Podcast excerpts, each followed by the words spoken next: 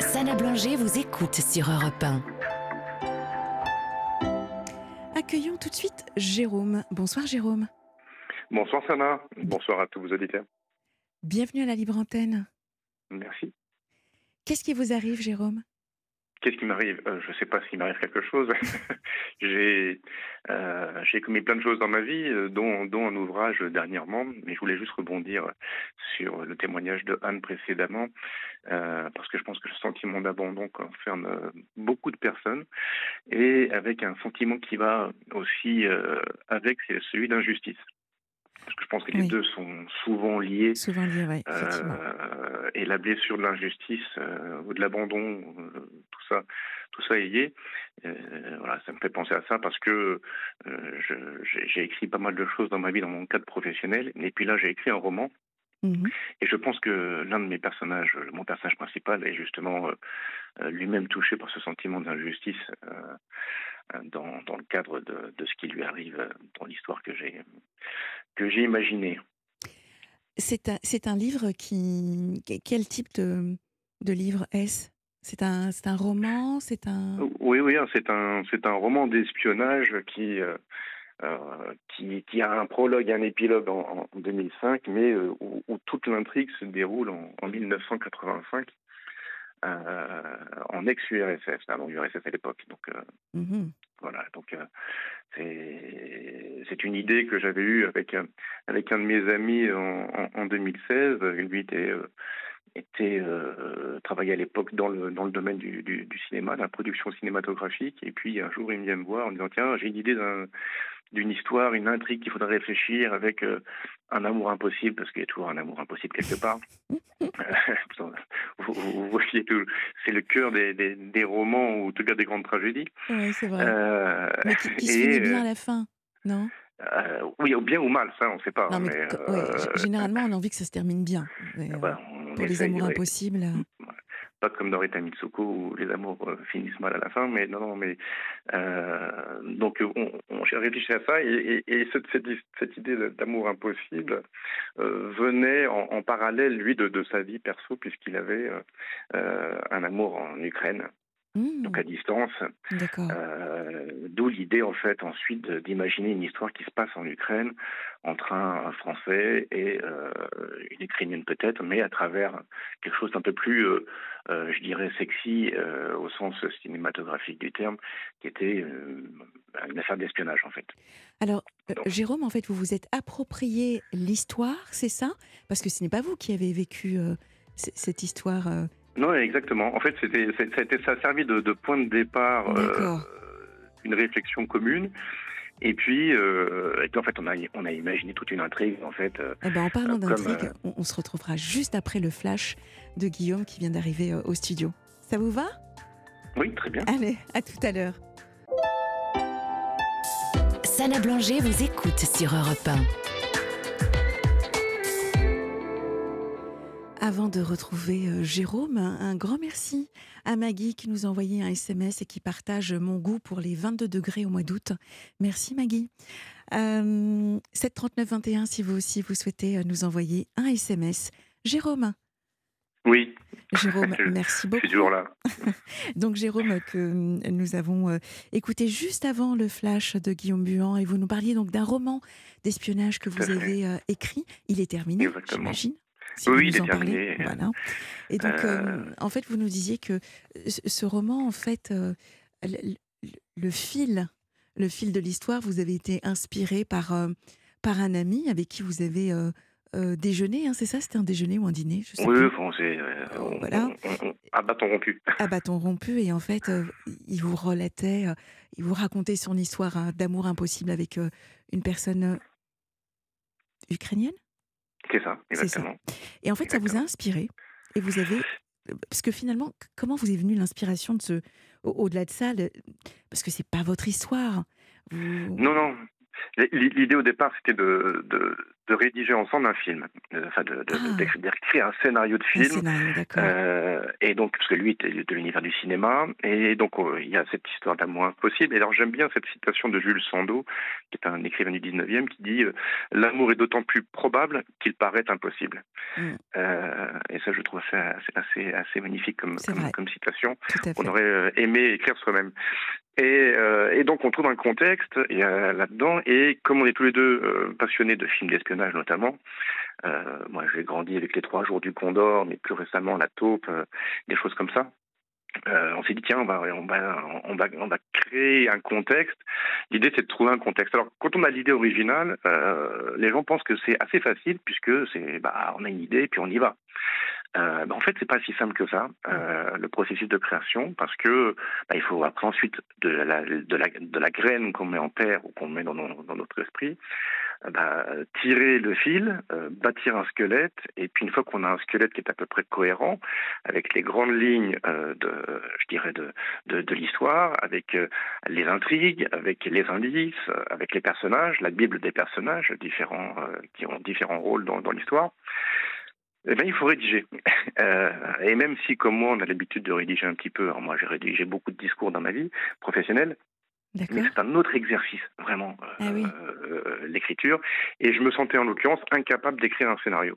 Parce qu'un scénario, ça répond à des, une codification particulière. Euh, et je me sentais pas euh, de, de rentrer dans cet exercice-là que je ne maîtrisais pas. Je pense que chacun, chacun son métier aussi. Et euh, je lui ai dit, écoute, c'est quoi? Je vais écrire le roman du film. Et euh, c'est comme ça que c'est né. Exactement. Et euh, alors c'est assez assez rigolo parce qu'en fait le, le, le, roman qui se passe à Odessa, oui. Bah, parce qu'il fallait trouver une ville un peu mythique et je trouvais qu'Odessa, pour le coup, c'était c'était c'était intéressant. Euh, tout le monde se souvient ou ceux qui ne se souviennent pas peuvent aller voir sur YouTube euh, les extraits du film d'Eisenstein euh, sur euh, le cuirassé Potemkin avec le grand escalier, la scène de l'escalier mhm. euh, qui a marqué les, les, les cinéphiles. Euh, il fallait que ça se passe voilà à Odessa. Pour moi, c'était c'était une évidence. Et, et puis faire évoluer nos personnages et les intrigues sur place. Vous l'avez commencé quand ce livre Alors, je l'ai commencé en 2016. Eh euh, je, je venais de, on, on, pense à l'actualité aujourd'hui. Euh. Oui, tout à fait. Eh le, le, livre s'appelle, euh, le roman s'appelle Opération Odessa, mais n'a strictement rien à voir avec ce qui se passe aujourd'hui.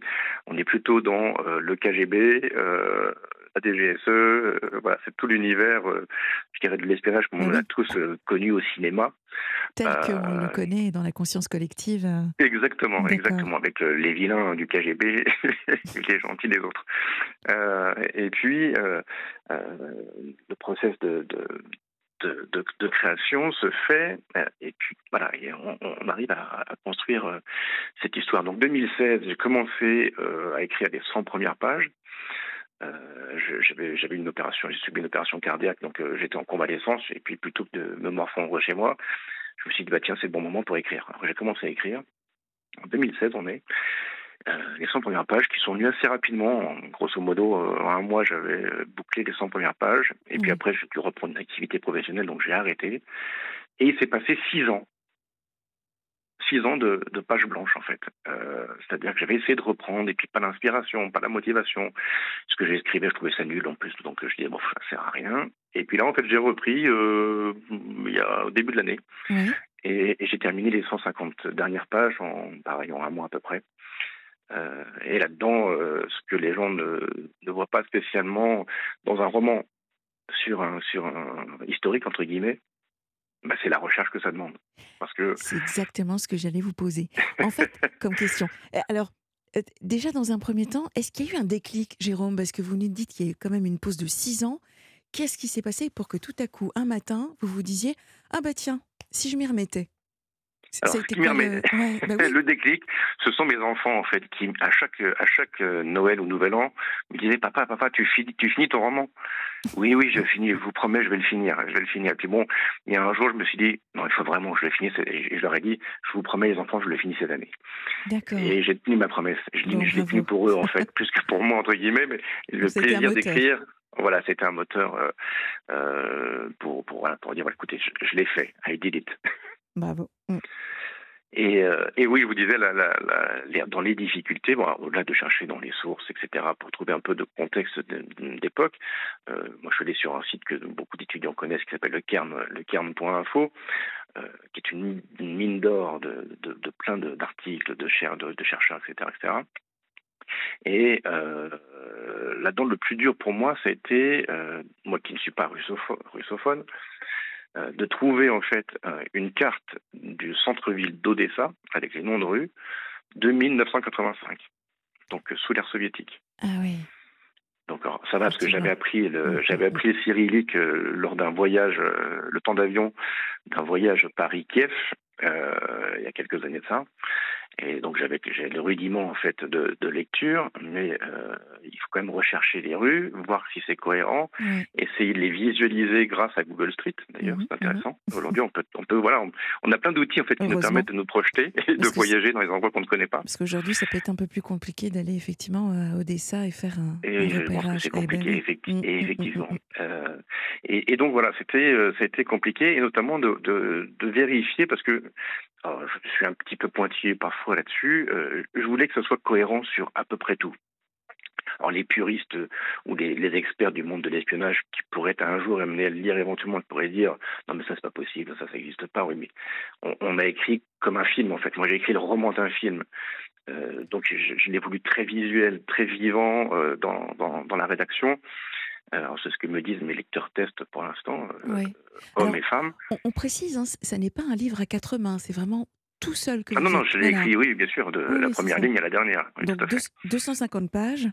Et, ça. et, et clairement, si vous deviez faire un pitch rapide sans trop nous en dire sur, euh, Sans, sans, l'histoire. sans trop en dévoiler, Voilà. euh, octobre 85, Mikhail Gorbatchev commence à mettre en, en place euh, sa politique de perestroïka et son plus proche conseiller Alexei Petrenko se retrouve au cœur d'une machination interne du PCUS, hein, du Parti communiste euh, d'Union soviétique. Nicolas Legrand, un spécialiste des relations est-ouest, grosso modo qui travaille euh, pour la DGSE, est envoyé à Odessa pour enquêter justement euh, avec le concours du KGB sur les, ru- les rumeurs de corruption euh, qui impliquent euh, un puissant industriel français et le fameux euh, Petrenko, conseiller de Gorbatchev. Voilà, on est à peu près euh, sur le climat. Euh, La chute de Petrenko euh, pourrait bien remettre en cause toute la perestroïka et donc la face du monde en 85. Donc on est dans, l'intrigue, euh, je dirais, politico et, espionnage du moment, de l'époque. Est-ce que un personnage comme James Bond vous, vous, vous inspire également, vous a inspiré pour, un- pour l'écriture il, il ressemble à quoi ce personnage? Non, dans il son- ressemblerait plutôt, Dans euh, son pour- caractère, dans son... plutôt, euh, il ressemblerait plutôt à un Jacques Ryan pour ceux qui connaissent les, les, les romans euh, D'accord. comme Clancy. euh.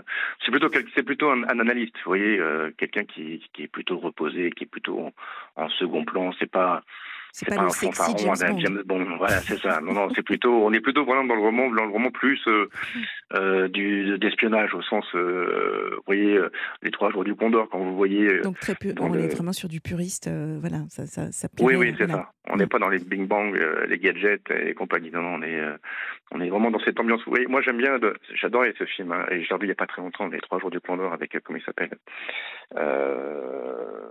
Ça va me revenir, non, l'acteur Robert Redford, qui, qui, est, qui est traqué. Euh, voilà, on est plutôt dans cette ambiance-là, en fait. Mhm, mhm. Euh, et euh, l'idée, c'est de mettre des indices tout au long du roman, en fait. Si, si les gens sont attentifs à la lecture un jour, je- j'espère pouvoir être publié si j'ai cette chance-là. Ah, Euh, donc il n'est pas encore publié? Non, pas du, pas encore. Donc je cherche un éditeur. si- S'il y en a qui, qui écoutent, Donc si je comprends bien, c'est aussi l'objet de votre appel, c'est de trouver un, é- un, un éditeur? J'allais dire bon, un auditeur. euh, Euh, C'est les un- deux. Un auditeur. auditeur, un éditeur. Voilà. Exactement. ça. Bah écoutez, Jérôme, en tout cas, l'appel est lancé. On a bien compris l'univers et l'ambiance euh, de, de votre livre, euh, sa genèse également, puisque vous nous avez expliqué euh, la source, l'inspiration, le travail que vous avez effectué également. Donc, euh, effectivement, si, si un éditeur est sensible à, à cette histoire et a envie de vous donner un coup de pouce, eh bien, promis, nous vous mettrons donc en contact. Vous pouvez donc nous joindre au 01 80 20 39 21. L'appel est lancé, cher Jérôme. En tout cas, surtout, rappelez-nous rappelez pour nous dire ce qu'il en est.